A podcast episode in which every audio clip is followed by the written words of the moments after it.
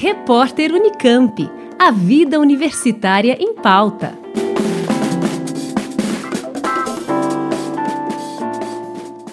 Equipe Quantum Coach da Unicamp conquistou o segundo lugar no 13º Torneio Internacional de Físicos, formado a partir de uma disciplina eletiva oferecida pelo professor Leandro Tessler, que já havia participado como jurado de outras edições da competição. A equipe de seis estudantes de graduação e mestrado venceu a etapa nacional do ano passado, em que enfrentou a USP e a UFABC. Mas por conta da pandemia, a etapa internacional, que seria presencial, não aconteceu.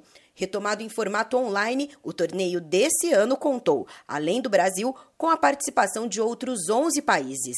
O mestrando em Física, Felipe Mazzi, capitão da equipe da Unicamp, conta como foi a competição. Esse ano especial, a grande diferença foi a questão da pandemia, né? A gente já começou é, a preparação escolhendo os, é porque para a fase nacional a gente escolhe uma, uma fração dos problemas da lista divulgada no internacional, que são os que a gente vai disputar entre nós, né? E a gente já começou se organizando com a USP e com a FABC, escolher problemas que dava para fazer mais ou menos em casa, né? Então a gente tinha problemas do tipo, por que que quando você pega um fio de macarrão, espaguete, por exemplo, e coloca sobre um pano úmido a temperatura ambiente por 6, 7 horas, ele, ele literalmente começa a andar para os lados, né? Se você filmar, é é uma coisa engraçadíssima. A gente tem algumas imagens tão bizarras. Você vê o macarrão andando sozinho por causa da. Enfim, a gente conseguiu explicar mais ou menos por que isso acontece, né? É, outro problema que a gente também apresentou tinha a ver com pegar um, cubo de gelo, colocar numa mistura de dois tipos de óleo, e aí o que acontece é que o gelo, por ter uma densidade intermediária entre esses dois óleos, ele fica oscilando para cima e para baixo.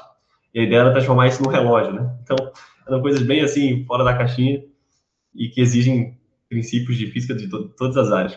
Para Felipe, uma experiência que renovou seu encantamento pela ciência. Foi realmente um marco assim, da, da minha, da minha formação, renovou, vamos dizer assim, totalmente meu interesse pela física, sabe? Aquilo, aquilo que eu sentia lá, que me fez escolher a física no começo da graduação, e que sempre aos poucos, né, ao longo dos anos, vai é, se perdendo um pouco, se renovou isso totalmente e renovou também a nossa confiança, né, de saber que a gente, poxa, a gente realmente consegue pegar um problema que ninguém sabe explicar e trabalhar nele do zero. O principal aprendizado é, o, é ser muito próximo de como a ciência realmente acontece, de você ter, faz, encontrar um fenômeno sem explicação, propor uma, uma, uma, um modelo, testar esse modelo e depois defender para outros times, como, como acontece na competição, que aquela ali, aquela ali é a melhor explicação e ouvir as críticas deles.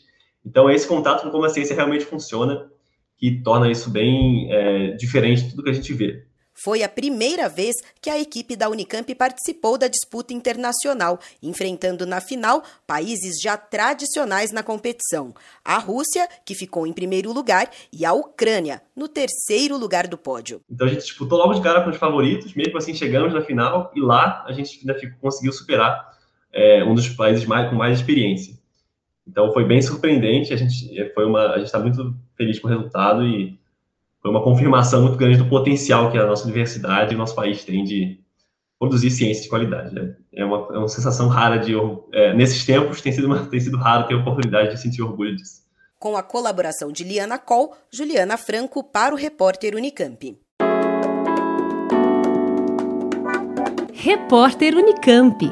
A vida universitária em pauta.